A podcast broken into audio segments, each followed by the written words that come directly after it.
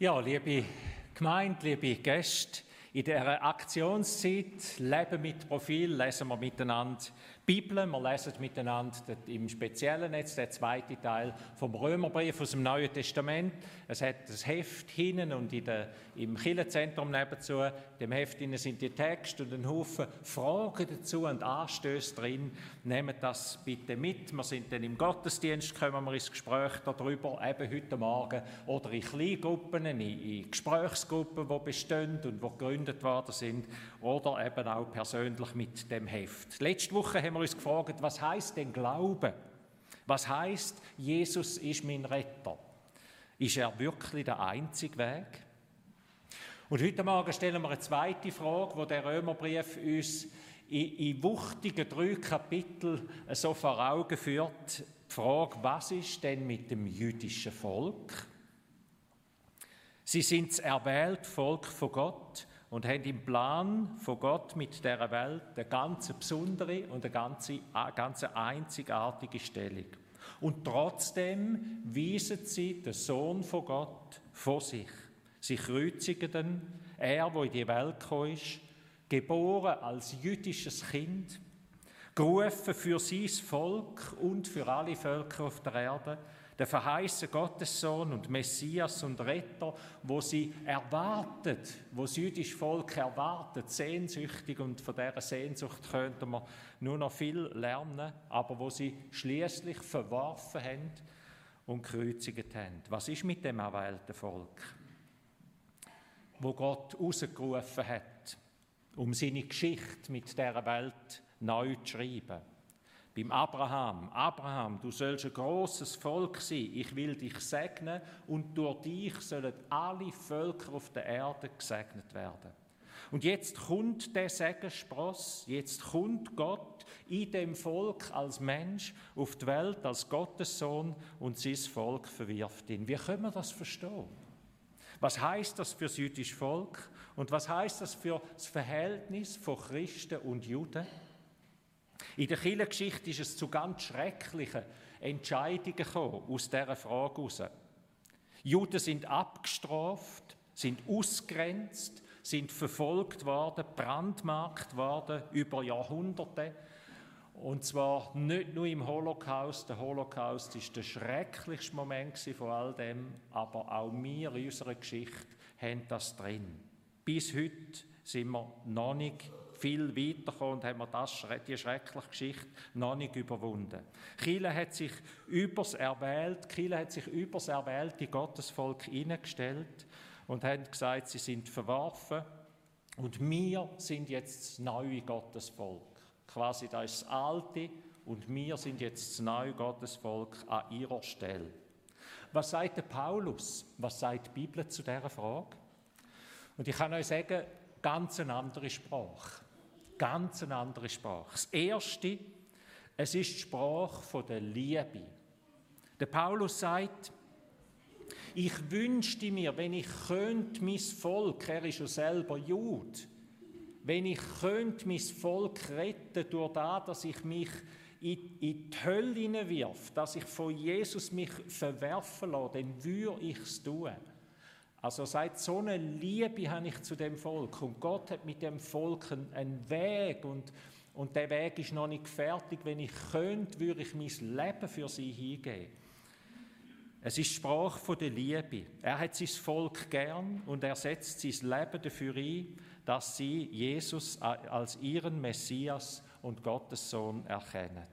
Das ist das Erste, die Sprache von der Liebe und das ist auch unsere Antwort. Es muss die Antwort muss die Liebe sein, auch zu dem jüdischen Volk, wo uns manchmal so fremd erscheint, je nachdem, was für eine Beziehung das wir zu haben, ob man nur ein Bild irgendwie gesehen oder mal Ferien gemacht hat oder äh, das ist ja dann modern, aber wie ist es mit dem, wie ist es mit dem, äh, mit dem jüdischen Volk als solchem, wo doch gerufen ist zu dem Gottesvolk.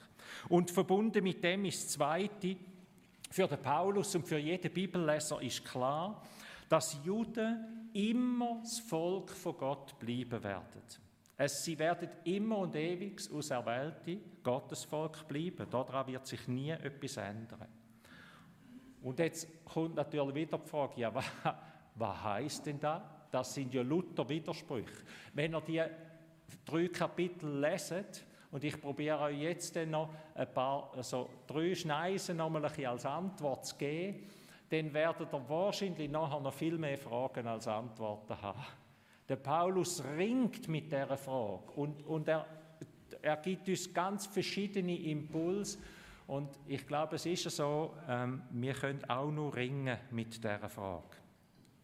Aber der Paulus macht etwas und dort steigen wir ein.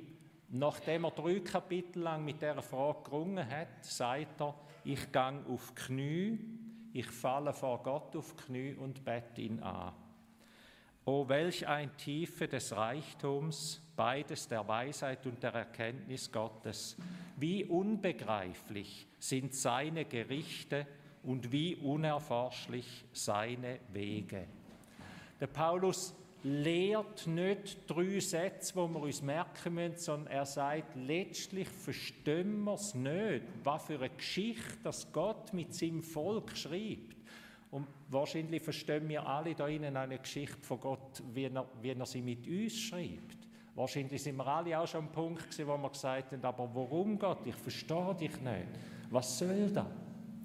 Der Paulus gibt als Antwort die Anbetung und sagt, Gott, du bleibst ein Unerforschlicher, aber du nimmst nichts zurück von dem, was war. Ich wünsche uns, dass wir etwas von dem, von dem lernen. Wir sind nicht die Herren, wo Gott bestimmt, wie er sie hat. Wenn wir einen Gott haben, wo wir alles begreifen, dann ist er unser Produkt. Aber unseres wäre, dass wir Knie bügen und vor Gott arbeiten, auch dort, wo wir ihn nicht verstehen. Er bleibt unerforschlich.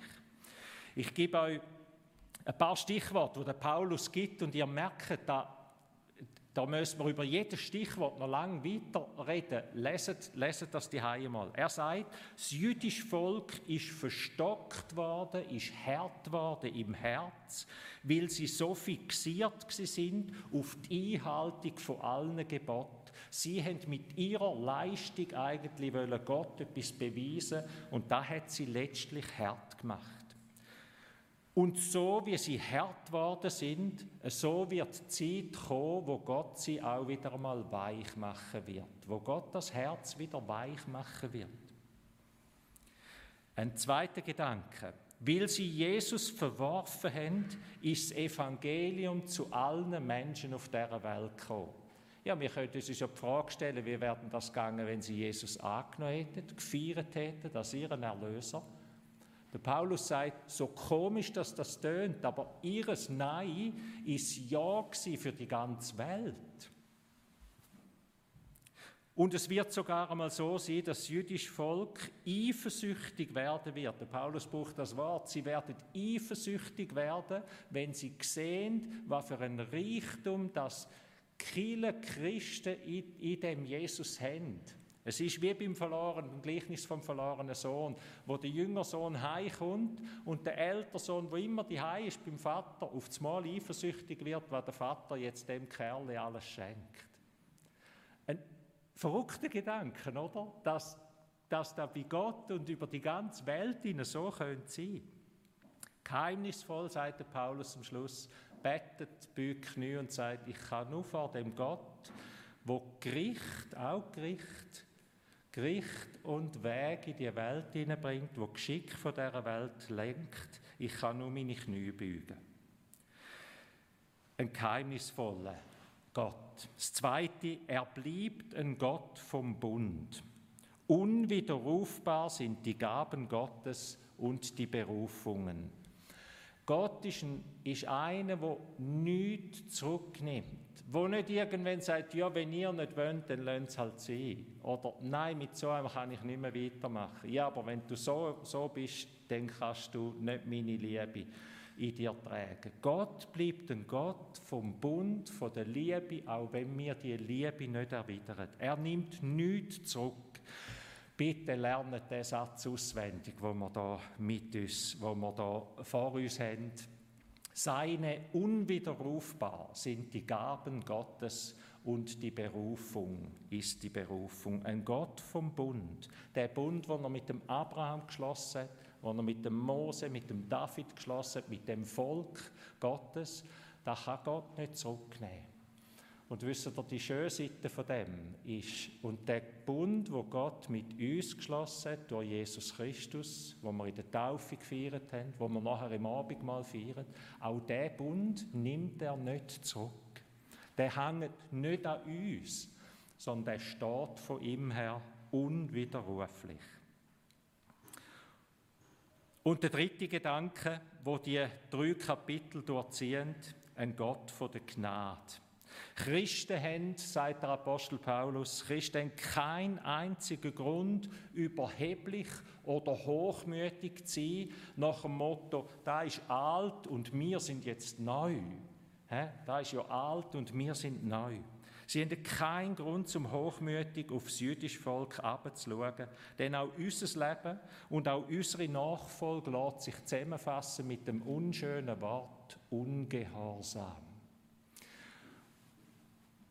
Sünd, Ungehorsam. Auch wir sind ja nicht die, die sich wahrscheinlich ausweisen würden und sagen, also ich bin jetzt Vorzeigeprodukt, was das heißt, auf Gott zu vertrauen und mit ihm zu leben. Niemand kann auf Saubermann machen.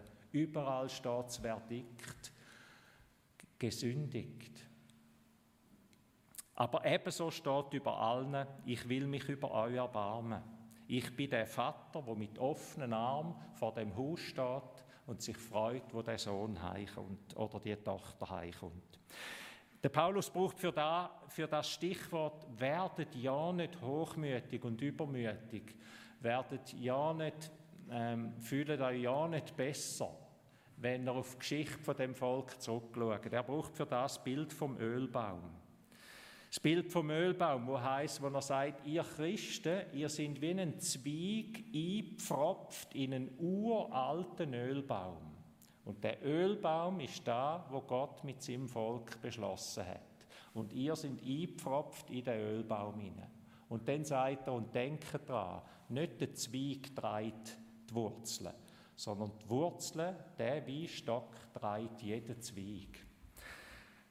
Das Verhältnis von Christen und Juden ist ein vielschichtiges, aber es ist ein Kreis, wo wir hochmütig irgendwie könnten meinen, wir sagen da besser, wo wir hochmütig ab, abhaken könnten.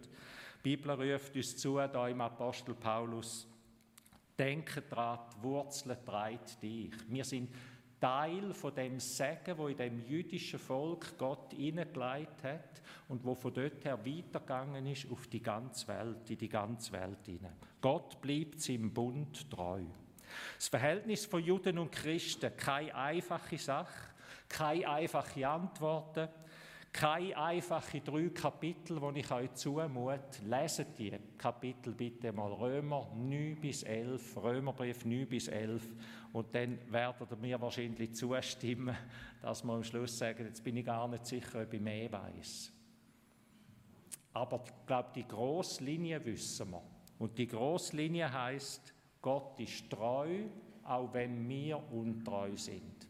Und das zeigt sich an dem Volk und das zeigt sich genauso in jedem Leben hinein. Gott ist treu, auch wenn wir untreu sind. Er ist unerforschlich und das heißt, das Ziel ist nicht, dass wir Gott begreifen. Das Ziel ist, dass wir vor Gott Knie beugen und ihm danken und staunen. Er ist ein Gott vom Bund. Das heißt, er bleibt seinem Wort treu. Wenn er dir in dein Leben hinein ein Wort, ein Wort gibt, in der Taufe, in einer Konfirmation, in einem Bibelwort, wo du dir irgendwann notiert und aufgeschrieben hast, dem, dem bleibt Gott treu. Das ist eine unwahrscheinliche Zusage. Da können wir fast nicht uns vorstellen, was das heißt. Und das vierte Stichwort, er ist ein Gott von der Gnade. Nicht durch unsere Gerechtigkeit zeigen wir ihm unsere Liebe, sondern durch unsere Bedürftigkeit, dass wir kommen und sagen, ich brauche dich. Und ich bete noch mit uns. Danke vielmal auch mir bekennen und bezeugen, dass du ein un, letztlich ein unbegreiflicher Gott bist, wo in der Geschichte mit seinem Volk, in der Geschichte mit seiner Welt, mit uns allen Weg geht, wo wir nicht ergründen können.